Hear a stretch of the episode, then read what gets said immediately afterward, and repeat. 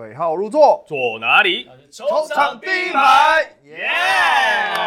哎呦，很有活力耶！来到第二十周了，哎，不知不觉好快哦。剩两周，对啊，这是例行赛的倒数第三周，快要决战季后赛了。季后赛要来了。其实，在最近的这几场比赛，大家会发现一个状况，是因为前面这几个名次其实排名非常的接近。所以有人五连胜，有人七连胜。那连胜被终止呢？它不只是胜场数停下来，它只可能一停止连胜，它排名就要往下掉。在这周期碰到的状况就是这样。那依然请到的是紫薇陈紫薇来到现场，来到我们的节目当中。Hello，大家好。首先呢，我们要回顾的是钢铁人在主场最后一个主场的两场比赛。那原本呢，他们在主场周一开始说是要有一天，有六日当中有一天要来个百万中场投篮。结果呢？钢铁人球团决定，好啦，那不然就两天都来好了。哎，结果还好，没事，没没没投进，没没那么容易啦，没那么容易，没那么容易啦。而且这次的差距都比较大一点呢。对啊，就没有那种让人家就是心揪一下那种。专业的，嗯，所以你们球队，你们正大在练完球结束，最后不是都会丢中场嘛？对，大概多久会丢进？大概通常三轮，第第三轮一定三轮内一定会有。有人投进，平均大概三轮吧，两三轮，一轮大概多少球员？大概都十出头个吧。所以两轮算不上两轮二十几个球员，正大雄鹰的球员天天练的二二十球。二十球，嗯，才会进一个，大概百分之五的命中率，而且是专业球员。那钢铁人这个周末只有六个人丢而已啊，对啊，一天三个，可是其实算多了，很多啊。我记得我在看 NBA 的时候，他们很多其实 NBA 通常都是一个半场就一个，一个一个有就有，没有就没有，对，一个对，所以三个其实不少了，对啊。那雄青雄青没有那么市侩啊，雄青进场是看球，他妈谁跟你那边一百万？哎，其实如果老实讲，以票房哦，呃，最后钢铁人的这两场比赛主场其实进场人数还算是不少，是哦，特别是在最后的两场比赛，这个可能因为最近其实战绩算是有起色，因为。周六赢球之后，周日真的是有点帮助的。嗯，好，恭喜钢铁人拿下了球季的周内史第一个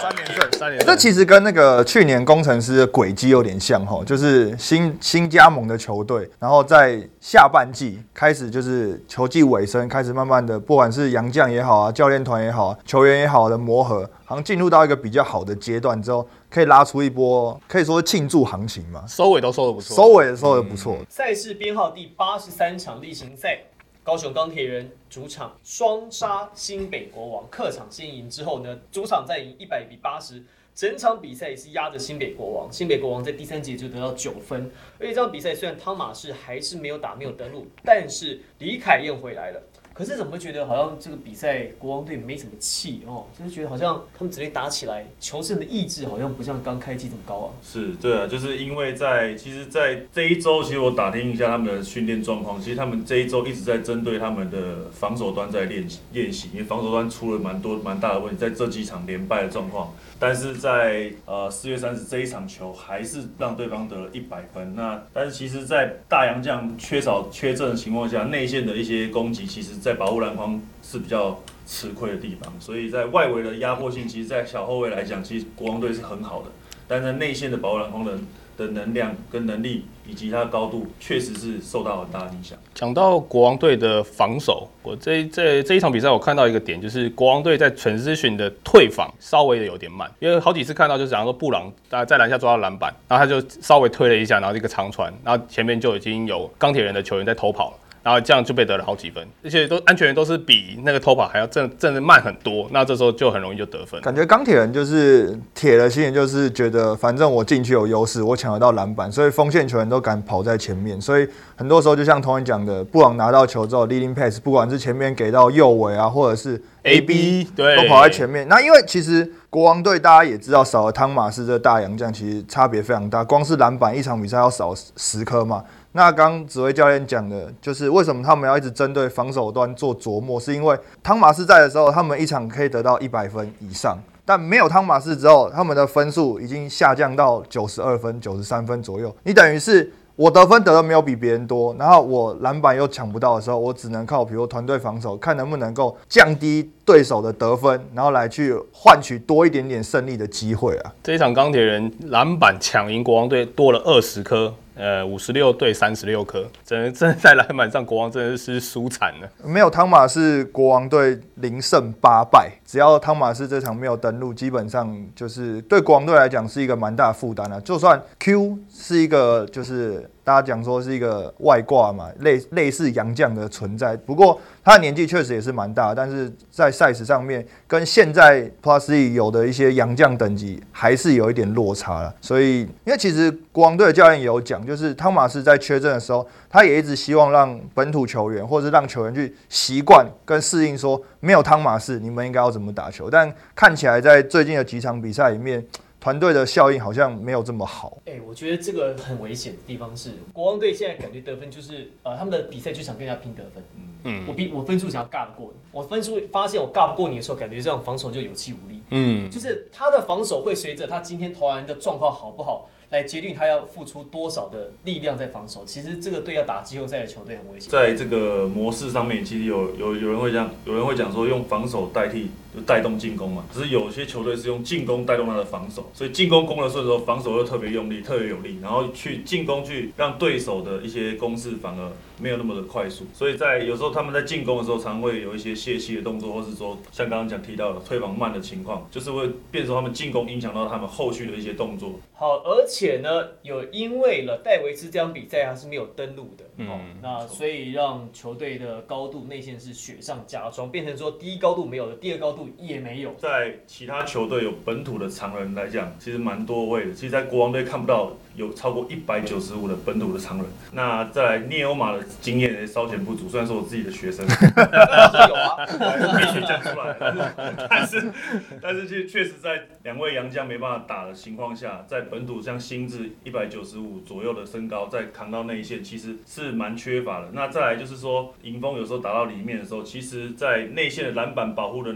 的能量来讲，其实高度就不不足。那其实，在外外围的对位出手，其实呃二三号的选选手也是一样，你在身高比较偏矮的二三号，其实你对位出去，对手也太呃很容易去做出手。那长篮板的保护也没有做好，所以在转换的攻击的时候，常常被打快攻。在刚刚前面提到，就是退防的问题。嗯，我觉得有一个事情可以来讨论一下，我我其实一直想要知道大家的看法，就是像国王队现在这个状况五连败，他这五连败当中状况是第一个在自己的进攻上的效率没有那么好，因为真的就是少了一个洋将，一个洋将少了一个 Q，或者是少了一个戴维呃汤马士，或者两个都不在。好，那没有了这两个人之后呢，篮板防守篮板保护不住，高位没有办法发动，那所以球队没办法赢球。但是你们会觉得说，好，现在如果戴维斯 Q 回来，汤马士伤愈归队，这个球队马上可以恢复像过去那样子，还是认为说这个球队现在状况士气是低迷的？就算这两个人回来，可能要赢球要找回上半季或是季中那样比较高效率的这个打法，可能也没那么快，需要点时间。其实，在内线高度有补进的情况下，其实国王队的一个前前场后场球员都是很有经验的啦，所以我觉得在整体的季后赛调整，基本上还是会蛮快的。那其实刚刚提到，就是我们整个进攻跟防守的内容当中，呃，因为防守端的高度不足，被攻进了，所以你会看到这几场比赛，国王队的快攻反而少了。在快攻当中，常会找到简优者的三分，或者在快攻的箭头洪凯杰，或者是等等的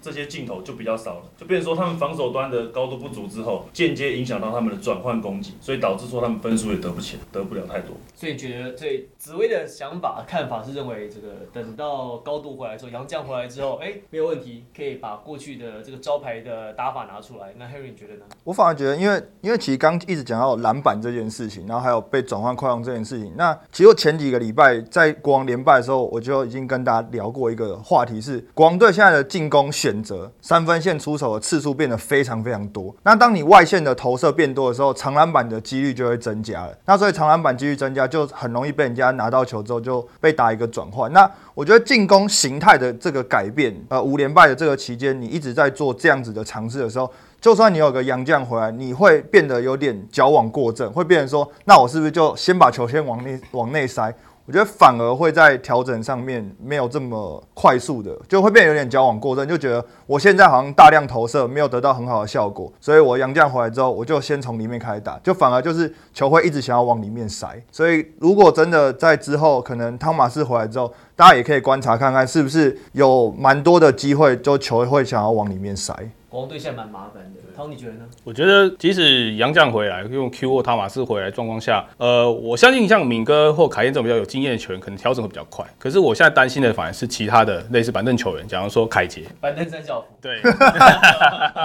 好，还有右板凳三教父，还有那讲过那个林立人啊，陈俊南啊，简佑哲，简佑哲他们自己创对对对。像凯杰、佑哲，甚至 Steve，他们现在因为这一阵子期间，他们的命中率外外线的命中率是非常低的，所以在信心度上，其实他们现在是不够的。那即使杨将回来的，可能还是需要一些时间，需要多一点的出手去把那感觉抓回来。所以我觉得我本来担心的是国王的板凳这些射手。我我的看法其实跟 Tony 比较接近，我反而觉得球队目前是连败的状态。其实你感觉出他们士气是低迷，他们这个球员气氛没有不好。气氛跟士气是两回事，气氛还是好的，嗯，就是我们输球没关系，我们知道怎么输，但是是气氛好，可是士气其实是低迷的，就是整个球队的态势它是很明显往下走的，而且你会发现在暂停的时候。Ryan Marshall 这个呃国王队的 Ryan 教练，他其实好几次跟球员其实都在讲说，我们不能够觉得说我们现在啊就已经输球就要放弃了，因为他其实知道说这个跟下山坡一样，你刹车现在不踩住不踩住不踩住，它就是一路往下。等到你要踩刹车的时候，你的重力加速度已经来不及了。现在怕的是这样。嗯。那不过。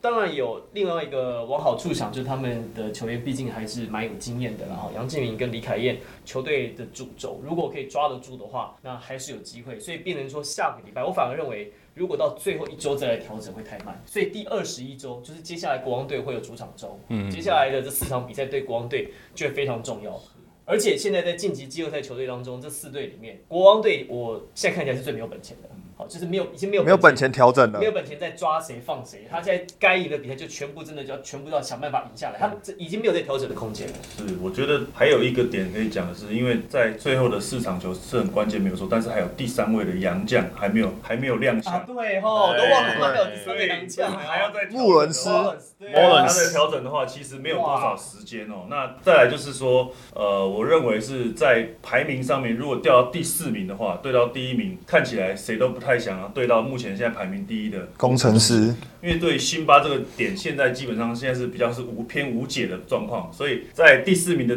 位置上面，其实大家都不想要掉到那个位置上，所以包括说他自己球队本身还有杨将的整合，那我觉得在国王队这个四场球是比较麻烦的地方是在于这几个点。真的好，那在赛事编号第八十五场例行赛呢，高雄钢铁人拿下了主场的二连胜，球队第一次的三连胜。一百二十比一百零三击败了梦想家，也斩断了梦想家的五连胜。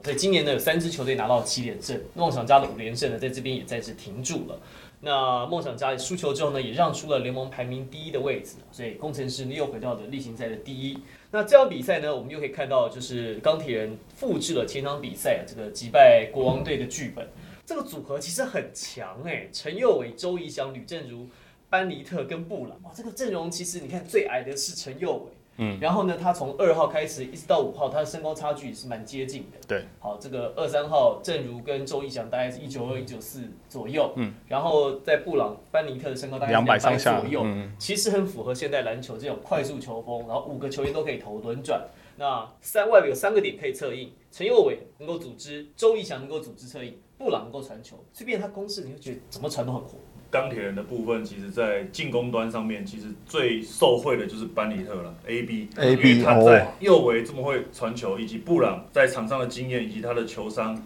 包括说他的组织能力，很多人都是因因他而因这两位后卫去去受惠，包括说正如的投篮的空档的制造。所以在呃这两场球进攻的状况，其实是呃球的流动非常的好，尤其他们是先发这个五个人。那再来说他们的转换的攻击，因为他们在这几场。呃，用了大量的一三一防守，然后导致他们的转换攻击变得很快速，尤其是呃最后一道的一三一，最后一道的布朗在最下面，他能够在抢篮板直接做长传，那包括第一道的第一道的右尾在第一线的压迫，以及在第一线常常哦右尾真的防守范围超级大的，从左边守到右边去点球，我觉得这个东西。他们在防守的策略也利用到这些人的特点，那来去设计说他们怎么样去做一样防守，间接省掉他们的体能，以及他们用这样的方式去转换攻击，去奔跑一些快攻。所以我觉得这个方式，其实，在呃，可能在新的教练进来之后，也是做了一些琢磨，然后去熟悉一些教练，然后教练的一些方式之后，球队的队形。那我觉得这这三场球的胜利，是对他们的士气帮助非常大。那教练可能这个对新的球员还不是那么认识哦，那球员对他的名字可能也不太会。球迷也是，到底怎么念？介绍一下钢铁人的新的，就是他是现在是挂那个助理教练的，首席助理教练啊。但是据球团表示，下一季他是会继续留任，所以呢，这位教练塞尔维亚籍的教练呢，他叫格鲁诺维奇。g o l n o v i c 对，格鲁诺维奇不要不要挑战发音，真的就是他是东欧欧裔的。东欧的对，然后他的他的，因为他的那个名字的最后两个字是叫拉勒，就是比较像台语的那个拉勒这 A L E L A L E，对，拉勒对。然后其实球团也讲哦，这个哎外号，拉拉雷那就球团表示呢，这个教练他也是一个非常爱跟球员就是拉勒的教练对对。他一到的时候就开始关心每个球员的状况啊，然后在练球的时候，他其实也都蛮愿意跟球员去做沟通的。那其实我们也可以看到他在场边就是执教的风格，也是属于那种比较激动的，就是手来脚来的这一种，就是他在讲防守，因为哎我们我们 Plus 里到有没有冷静一点教练？有 Ryan 教练很冷静啊，算是相对 对言行书教练也算是蛮冷静？的。苏哥不冷静啊。好，那因为刚刚我们一直讲到，就是钢铁人整整个球季到最后面，感觉上他的主轴比较确定，就是防守带动进攻，他的区域防守，然后能够打很多的转换。那其实这个拉雷教练呢，他一直在场边。希望他的球员在做防守的时候，一直要把手举起来，一直做干扰的动作。他手教练自己手都举起来，对教练哦那，那他那那他应该是刚带完学生球队，他应该举手举手。举手举手，对，因为这学生球队才会在旁边。对对对。对，他哦，他的那个很勤劳哎，他不是只是手张开，他是一直晃哦，他是跟着晃哦。他是举超过头的哦。呃，跟着晃那种，所以他就希望说，球员在这个区域防守的时候，不只是你把你的区域占住，那你要尽可能的去在球线上面去做超球，这样。所以其实我们也可以看到周周末这两场比赛，钢铁有非常多能够打转换的机会，那也是这个教练可能带进来的一些新的气象吧。对啊，我们聊到一三一区域防守嘛，那我觉得 A B 这几场很猛嘛，他近三场其实平均大三十三分，十七篮板越，打越开心，而且分钟数是非常的长。那我觉得这跟他们的这个一三一区域防守有点关系，就是 A B 现在他都在三的中间那个位置，其实那个位置在防守范围是最小的，所以在防守上其实他省非常多的力气，然后把所有力气都用在进攻上面。布朗是最后一口，对对对。一三一最后的一，对，那在布朗在最后的那个一在篮下的这最后一个防线，其实效果非常好，他不会乱下手，他都是手举高高。还会，知道进攻。对，然后他也不会给你乱跳。然后面对切进来的的球员来讲的话，其实他第三位第三线，其实给那个切进来球员非常不好的出手的角度他。其实就是干扰他。对，那他他他出手，但有时候进来的时候，他呃进攻球员他都是身体有时候会斜着，那在出手的时候进状况下，其实那个进的机会非常低。降低他的命中率。对然后，再讲到呃第一位的右尾，右尾其实在上一场对国王的时候超了四球，然后这一场对呃梦想超超梦想家超了两球，然后右尾也因为这些超节也拿回了他的超节王的宝座。所以应该对，新人王，我想应该没有太大的争议了吧？对啊，看起来因为票数应该最多，没没办法再帮凯杰拉票。现在连连小烈都没办法拉票了，对啊对好现在的拉票都很，因为陈佑伟的表现其实已经不是新人王讨论的范围，已经是要让他有没有机会什么年度第一队啊？对对对对，对。这控球位置上面是他跟凯燕到底谁是搞不好都防守第几队都有可能一。开始是因为钢铁人的战绩确实比较不好了，那就是大家对于，因为毕竟右伟还是一个主控的角色，不那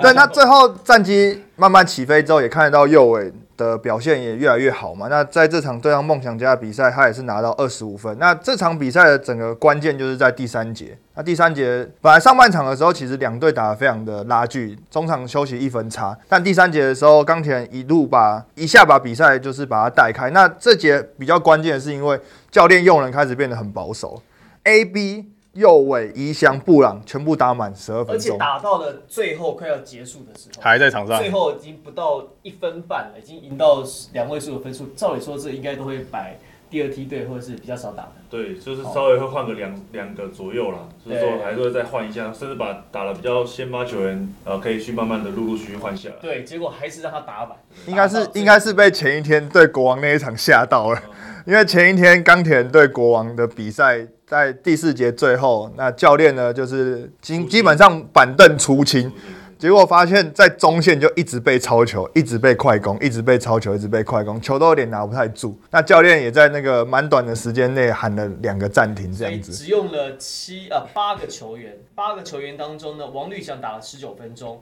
蓝少辅打了十九分钟，卢哲义就打五分钟。那其实蛮多球员都是 DNP 没有就没有上场。那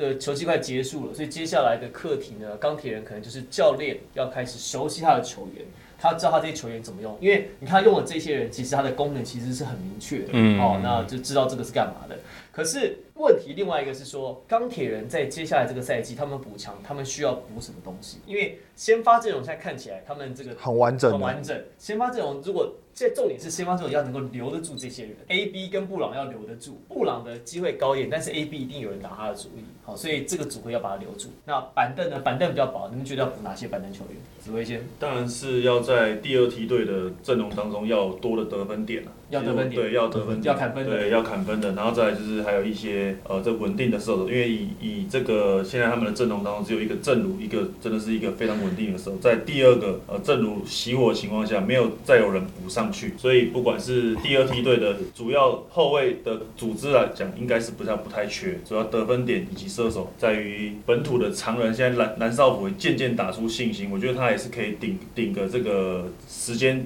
替补一下这个内内线的洋将，所以我觉得内线是基本上是足够的。我觉得，我觉得钢铁有一个位置蛮需要补的，就是尤其是在对钢铁人对国王那那个最后第四节最后几分钟板凳出清的时候，发现没有人在后场拿得住球，那最后是卢泽义来控球。那卢哲义拿控球的时候，其实他就一直在想要找队友把球出掉而已。不对啊，有明明就有彭俊彦跟王绿祥呢。是对，但是阿燕他最最近应该是伤势的关系，我看他在膝盖的部分有去做抽水的的一个治疗，所以所以呢也是在打打停停。对啊，那绿翔又比较偏向他在打法上面都很像是埋伏型的射手，都比较在底线出现，所以我觉得如果钢铁人真的下一季要补的话，右尾的替补就是能够在第二梯队上能够拿得住球的这一个人，我觉得也是蛮重要的。替补的控球，这个是要替补要有砍将，要一个射手，我觉得是高度、你觉得需要高度？我觉得需要高度，因为呃，现在虽然他们现在打得很快，可是，在过去呃，在他们这这个阵容之前，其实他们在高度上，其实在替，尤其是替补的高度上，一直都是被对方打趴的一个地方。就像假如说，呃，对方假如说过之前博智啊，因为他们说现在只有博智啊、少辅啊，这个都是一百九到一百九十五上下的的的高度。那如果你去碰到，假如像国王队到时候 Q 回来的，假如说呃别的洋将回来的，那状况下其实他们在高度上，在替补上会吃很大的亏。本土问题，本土哪有两百的高度？就要找啊本土本土高度最多就到一一九五啦，两百的高度没几个啦，要不然就跟梦想家一样，签大 B 来放板凳啊，也是需要用的时候再拿上来。对对啊顶一顶啊，也是一个考量啊。你们讲的呢，我觉得我都要，小孩子才做选择。哦我觉得其实三个都是需要啊，其实这也是我觉得三个就是需要一个双能位嘛，替补的控球双能位。这个双能位如果可以可以投篮，他可以砍将的话。不过如果说双能位又能砍将的话，他应该也不会拿替补。他他现在在这么多队，他应该是某一队的先发球员哦。是啊，反正需要一个射手，一个功能型的射手，需要一个双能位可以带得住球的，哈，要一个高度。啊这板凳上需要这三个人，应该下个赛季钢铁人这个阵容保持住的话，进季后赛非常非常有机会。因为钢铁人整季现在看起来板凳平均只能得十八分，如果你换下一节的话，不到五分，所以基本上他的板凳一节得不到两个 field goal。刚其实讲的，不管是高度也好，砍将也好，能够控球也好，就是在这个时间点里面要能够得到分数，要不然钢铁人就会陷入可能上半季啊，或是季前那种会一节突然宕机，那你可能先发球员再换上来的时候，那个时候再追分都已经为时已晚了。好，那在梦想家输给了钢铁人之后呢，也让出了例行赛联盟排名第一的位置。不过呢，其实，在稍早周五的比赛赛事编号第八十一场，梦想家倒是在今年工程师的最后一个主场，哦，不给太不太不给面子哎，九十二比八十五 击败了新竹接口工程师，工程师的七连胜又挺住了。今年是不是七连胜是一个坎？因天险为因为已天险经已经不会有超过七连胜的，因为这项比赛，没有那么多啦，所以对。最多就七连胜赛季是七连胜，好，这单季最高的记记录是上一季勇士的八八连胜，连胜对，可是三支球队要从七跨到八的时候，就会被斩断。都是他临门一脚啊。对哎、而且有两次都是被梦想家斩断的。对，对，呃，梦想家摧毁了工程师一次七连胜跨八连胜，然后破坏了一次国王七连胜到八连胜，那两次都是梦想家。那其实梦想家这场比赛做的最好的当然就是防守，因为基本上看这个比分也知道，就是八十五比九十二，梦想家赢球，但就是一个非常焦土战的比赛。那你说梦想家真的这场比赛在进攻端，就是他的投篮有非常的。准也其实也没有拿出梦想家一贯的三分投射的能力，不过他把工程师的得分限制在八十五分，尤其是半场工程师只有得到三十五分，是赛季新低。那这也是证明，就是它是一场很像季后赛的比赛，大家可能不一定攻得进，可是我一定要守得住。不过这一场比赛我没有要跟你讲这个内容跟数据，我要说的是冷气为什么 又什么又没有冷气为什么不修冷气？到底为什么哎、不修冷气？这场超妙的哦，到底为什么？冷气没有弄好，对不对？可是他有换新的灯组，哦，哦，有新的那灯组，更热？对，而且就是那个灯光还是感觉超怪的。对啊，因为你有新的灯灯源进来，你对啊对你应该是陈建恩要隐退了，所以要换新的打光，打光，spotlight，可是弄帅帅。你你你要知道，如果当你是 NBA 的马刺队的时候，对，你不开冷气了，不然会抽筋。哎，你的辛巴没有冷气，他就不想打球了，哎。对，你看到在第三节的时候，辛巴就瘫在那边，他已经就是一副就是我快脱水了我真的很热，我真的不想上场了。为什么不把冷气修好？我都不理解。好像是因为就是他县府的公财公共财，哦然后你要修任何东西之前都要就是跑公文啊什么之类的然后然后因为他的体育馆又不是那种就是很新的体育馆，所以他的那个冷气管线基本上牵一发动全身，他能做的就是找一些大型的电风扇进来，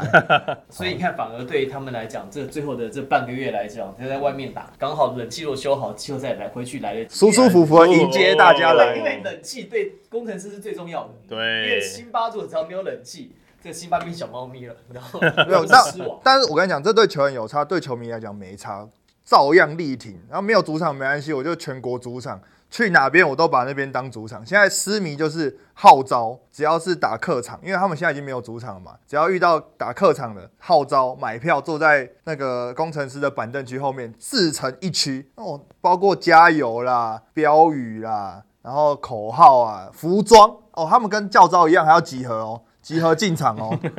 他们是没有跟你开玩笑的，那个狮迷的力量已经慢慢的展现出来了。那工程师这场比赛呢，辛巴只有拿到十二分十篮板。我觉得重点不要看他的数字，他总共比赛只出射出手七球，你就感觉他这整比他就是不太累累他就是真的累。然后我是不是听到冠伦教练就是呃，还跟辛巴，辛巴其实已经不太想上场了。然后那个冠伦教练还说：“I trust you, I trust you，对对对，好，我信任你，嗯，我希望你还能够上场。”但是你就你就看到发现辛巴上去，他就真的就跑不太动，懒懒散散的，所以没办法，在第四节单阳将的时候，只好把他给换下来。所以呢，让布鲁斯乌斯啊，乌斯在今天在那场比赛拿了双二十，二十一分，二十篮板。可是这个其实就是工程师的隐忧哦。嗯当他们的洋将，当辛巴这受到体能的状况啦，这个场地环境的状况，情绪有点波动的时候，整个球队起伏会很大很大。而且感觉巫师在场上跟法师比，比较没有这么有活力。对，嗯巫师感觉就是很中规中矩中规中矩的打球可是。他不会像巫师这样，就是就是法师哦你说法师吗像法师不像法师一样，就是一直投一直投一直投。可是他常常做一些，比如说包括在破区域的时候上中啊，他拿到球的时候的那个中距离投篮，虽然他可能手感也是蛮不错的，但是他的把握性感觉蛮低的。所以其实相比之下，如果把握性都没那么高，我宁愿看法师比较有活力一点，奔放一点，比较奔放一点啊。也蛮合理的。可是工程师呃这一想输掉，其实我们可以看一些数据，就是像高国豪、小烈、呃朱云豪跟郭少杰这三个，其实是连胜期间最大的攻城三三位攻城嘛。当然，那那连胜期间他们平均是可以攻下三个人加起来攻下差不多四十一分。那这场比赛他们三个只攻下了三十二分。三分球来讲的话，平均是可以他们连胜的时候是七颗，那这场只有五颗，所以在数据上其实都是略显下降。再加上他这场出现，因为可能因为冷气的关系，球拿不住，出现了二十五次失误，而且我有算哦，这二十五次失误里面，呃，梦想家因为二十五次失误里面得分，而而得分的是得了二十八分，points of turnover。所以基本上都有把握住工程师的失误，因为其实很多失误就是他切进去可能球拿不住，所以可能在切入的过程当中球就掉了，掉了然后就马上有一个转换的机会。对，不过就是工程师虽然七连胜挑战八连胜，在主场失败，那我之后问到林冠仁教练，他说其实他一直在连胜的期间告诉球员说，反正连胜期一定有一天会中断，所以连胜不代表什么，就是我们有做到我们该做的事情。那连胜就是我们的结果很好，那一定会中断，我们就是目标还是要放在季后赛。所以这这个我听起来像场面话是吗？这个在今年以后是连胜也没中断的，是场面话吗？还是要跟球员讲这些话啦。呃，你像之前说，就之前讲赢球治百病嘛，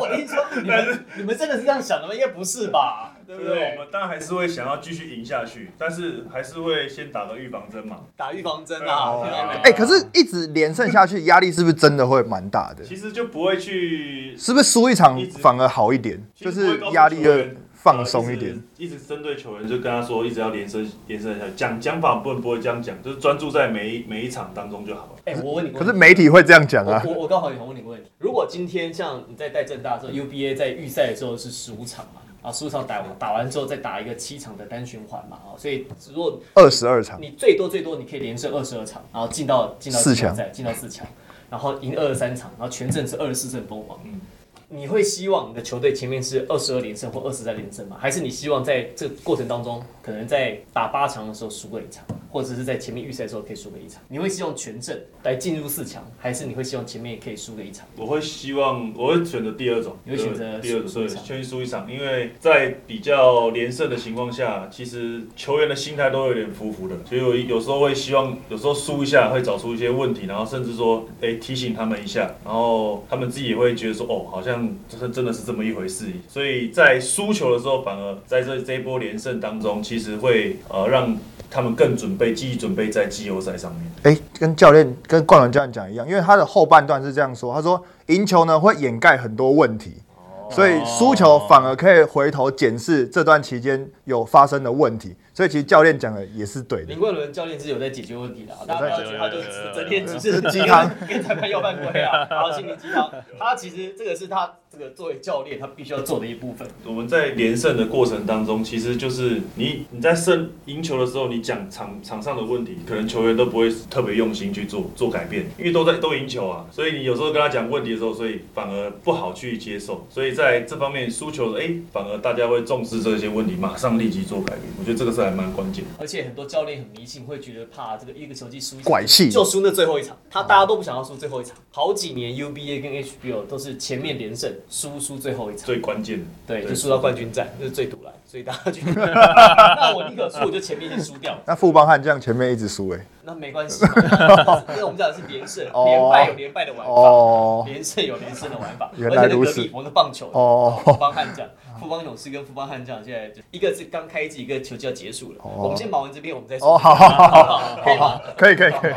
好 明白明白。好，那周末之后同样啊，领航员也主场二连战，不过跟钢铁人不一样的是呢，他们在主场二连战是吞败。首先在赛事编号第八十四场，在周日的时候呢是九十四比八十六，工程师九四比八十六击败了领航员。那么在周六的时候，赛事编号第八十场比赛，八十比八十六输给了台北富邦勇士，主场吞二连败。好，那在周六的时候，呃，我们紫薇教练刚好在那场比赛担任球评。好是那其实中间在第三节的时候，勇士队比分一度拉得蛮开，最后只差六分。会觉得这勇士是有故意不想要赢球，然后来保住他的状元签吗？这网络上阴谋论很多哎、哇可看起来好像是他们其实有点大了，就是有点火力接不上。其实，在这一节这个这场比赛，其实蛮有趣的数据是，第二节、第三节都平手，都是就是第一节刚好输十分，第四节反而领航员是少少这一季少见的第四节领先的对手，第四节刚好追了四分。二五比二一，第四节的分数。所以整体来讲，其实我们看到就是在下半场的时候，就是一整场球，呃，俊祥跟 Robinson，Robinson 现在变成说叫他叫他小罗啊，小罗，小罗，小罗这两个两位球员在这场球真的是呃 cover 全队的一些分数。那我觉得在富邦的部分，其实我们看到中线在伤愈归队归队之后，他的一个对抗之后的 finish，在今年的状况是非常的好。那当然在一整场球的细节上面，其实富邦一整场球基本上都在守二三区域联防。那因为在领航员的外线命中率没有这么高的情况下，许金哲教练用了这样的方式啊、去减减少他在这这几这几周的比赛，因为有些伤病的状况，所以呃各方面的，其实，在富邦来讲，其实我认为他们还是在准备季后赛，因为在整体的排名当中，其实还是有很多的变化，所以能抢好的名次，当然对于徐俊哲教练来讲，其实就继续就去抢。但是如果真的不行的话，还是要等伤兵的回归。还是要以球员健康为主。而且这场比赛，我觉得整场比赛虽然领航员一直追，一直追，追到第四节一分差，然后甚至有一度领先过，但是我觉得整整场的分水岭就是在。最后五分半的时候，尖尾如的弧顶的那个三分球，因为那时候其实领航员一直追追到一分差的时候，他是先一个带一步跳跳投在底线，他把分数持续维持在三分的领先，大概就是一波球权的领先。那回过头来又在弧顶投进一个三分球，那一下把比分拉到六分差。然后那时候领航员就喊了暂停，那其实暂停回来之后效果也不好，那分数就一路被拉开，然后一路拉到十分差。那我觉得其实那个跳投对于领航员整场的追分来讲是非常伤的。两场比赛我们可以一起讨论哦。这个领航员输给勇士，然后在周日的比赛又再度输给了新竹接口工程师，而且只输八分。其实，在周日的比赛呢，呃，领航员反而是在摆单洋将的时候，呃，先前还听过他们有一整节是全本土没有洋将，对，他反而在单洋将的时候打得比较好，因为呢，在这场比赛，在周日的比赛啊，领航员虽然说是登陆了双洋将，登陆了罗宾森跟登陆了 Besovich，但登陆罗宾森马上说他又受伤不能打，所以事实上呢，Basovich 呢是算是单洋将出赛，而且呢 Basovich 就拿到两分，好，五篮板篮篮板板打了二十一分钟，所以大部分呢是全本土把这场比赛给打完的。哎，其实打下来，除了在第一节开局比较慢热的情况之下，但二三四节其实算是打的都有竞争力啊算是有板有眼了，就没有想象中算是一个洋将都没有来讲打的这么差。所以大家觉得为什么像领航员，然后像梦想家一个洋将打的比较好？这我一直想觉得蛮讨论的问题，蛮有趣的。其实我觉得在整体的球队的团队来讲，其实你可以看到梦想家以及在这个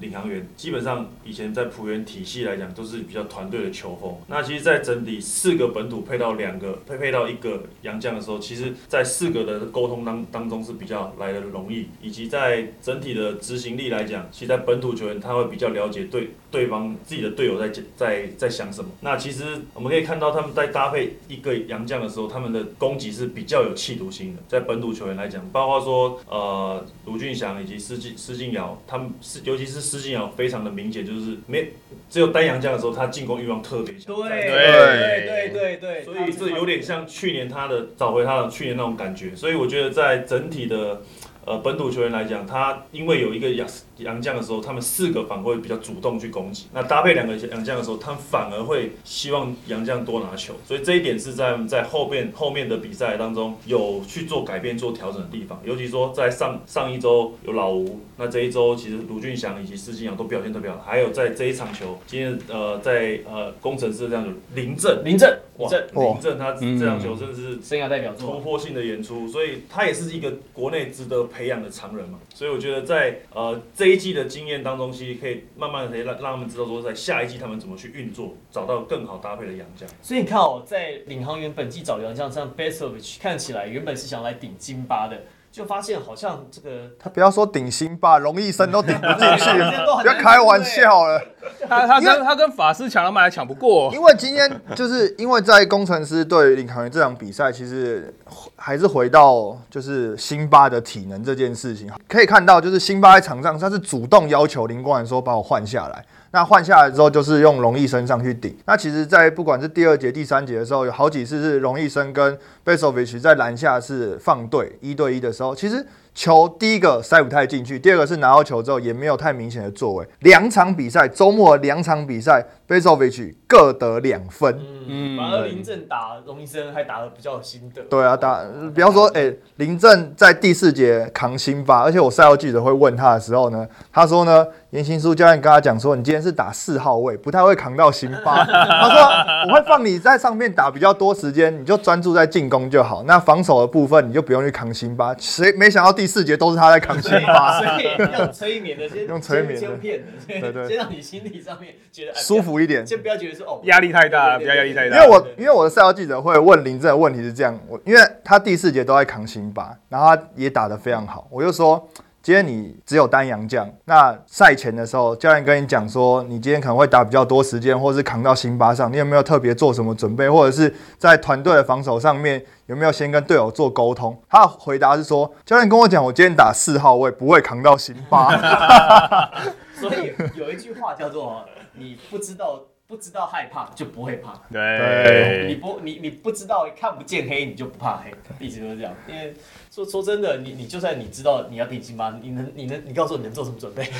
你已经开始每天吃多吃两碗饭也来不及了。其实讲到领航员，我必须要提到黄宏汉大汉这个球员，他在场上其实这两场比赛其实效果非常好，命中率也不错。那对上勇士这场比赛，他是正负值最高的十正十五分。那他在场上其实可以让全队进攻防守都非常不错。那对上工程师。他的正分，他也是正分，正五分，先发全部都是负的，但是只有他是正的，他是第三高，然后得了九分、九篮板、三助攻、三个超节。其实只去仔细去看他的数据，以板凳来讲，其实数据是非常不错的，而且他自己也有讲说，他状态已经百分之百回来，可以尽全力去跑。所以我觉得大汉这一次呃这几场下来看下来，其实对于领航员的默契、整个 chemistry、那个整个体系的运作来讲，其实非常有帮助的。黄宏汉会扮演有一点像布朗的那个角色，嗯身高也差呃身高是矮一些，但是同样他可以策应啊，能够得分、篮板，然后能够助攻、能够组织。而且在外围有投射能力，对我觉得这是领航员蛮需要，要不然卢俊祥可能被对位上之后，在底线其实两边是没有射手去做埋伏的。所以这反而可以最后来总结一下哦，领航员在今年球季，因为我们在下周呢，在最后的两周，呃，第二十一、二十二周，可能主要会聊到这个晋级季后赛的四支球队了哦。那我们刚才讲钢铁人其实就是需要把他的板凳给补足，啊先发球员其实没有太大问题。那领航员的状况，我是这样看，我是认为说，以现在他们球队的这这个组成，他们找洋将的概念啊，他们是觉得说我找了洋将之后，我让本土球员去配合我的洋将。有 Robinson 他吃很多球权，那找他来球权给他，本土球员看怎么补帮助他，把球喂给他，或帮他做防守，帮他补第二线，这个是现在的方式。可是，在刚才啊，我们有我们在问说，为什么有些球队单阳这样打得比较好的时候，紫薇就有讲，他说，因为他们这个本土球员磨合来讲，没有没有杨将的情况之下，卢俊祥跟施晋阳打双枪打就很火药。嗯，那其实或许可以换一个思考，就是在下个赛季领航员可能就是变成要以本土球员为主，就是我本土球员是这些人，嗯，那我要让哪些洋将，什么样的洋将来可以让这些人打得更好？像钢铁人就是嘛，他的对布朗来布朗。其实是帮助吕正儒、帮助周逸翔减轻他们持球的压力。好，那 A、B 来呢，让他们在四号位上面有更多的更更多的跑动，所以他的本土球员跟他的洋将刚好是互相补的。国王的洋将也是啊国王的洋将也，是汤马斯、Legends 其实都是有一点不是主团队型的对团队型去辅助本土球员的表现嘛。其实富邦富邦也有点像，他找了一个就是塞瑟夫，他当然是做策应的洋将，那他也适时的补足他在得分上面锋线的用新特例，所以其实也都是依照其实本土球员缺少什么东西，然后再去增加用一个洋将的位置来去 cover 啊。对，那所以像领航员来讲的话，他这个后场双枪哦，施晋尧跟卢俊祥两个摇摆人，然后再配一个呃摇摆的推呢摇摆前锋黄宏汉啊，这三个人作为主体的话，然后再看可以怎么去补足球队现在有什么需要什么。那需要什么洋将？其实这个在赛后的补季后的补强，其实看起来应该是方向会很明确啦。好了，那我们在第二十周呢，我们的回顾带到这边就告一段落。在最后啊，我们想要来问一下紫薇教练，我们上周其实都聊过了，季后赛的球队出来的四队，第一轮来讲，你会想看到谁对谁？第一轮的话，你想看，我们不是预测就是排名，你想看到谁对谁？呃，其实我会想要看到工程师跟这个健康的国王。哦，哦，这是跟谁一样？我都是跟还有郑磊，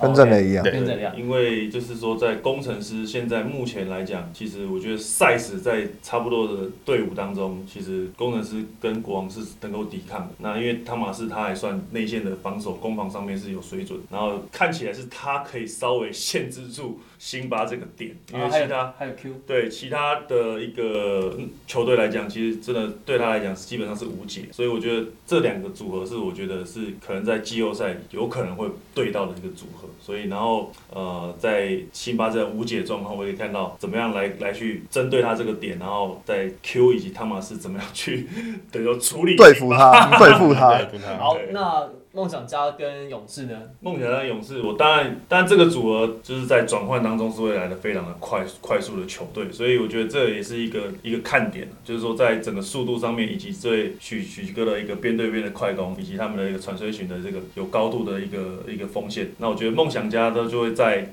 其实会扮演住一个扮演出一个可能都会随时咬到一队的那个角色，所以我觉得这这整个季后赛四队来讲都有很很好的一个看点。好，那最后的两周赛程啊，其实都会是这个每一场比赛可能都会是天王山之战或天王山之周啊，因为最后两周的比赛，这个因为对于台北富邦勇士来讲，他的主场比赛还有连续四场比赛在主场出赛，那对于赛程来讲安排是比较有利的。那国王呢，同样也有主场的赛事，所以呢，最后这两周的比赛啊，这个球队四队来讲，这谁赢谁输，谁赢谁输。可能打到最后一场比赛出来结果之后呢，才会知道一二三四你的种子排序跟对战组合是什么了。所以我们在接下来两周呢，会有很多的部分来讨论接下来季后赛的排名跟这前后大家上排名大家上下调动的状态。好，那我们二周的回顾很感谢邀请到正大雄鹰的总教练陈紫薇，我是王柏林，我是 Henry，我是 Tony，紫薇教练，我们下周再见，拜拜。拜。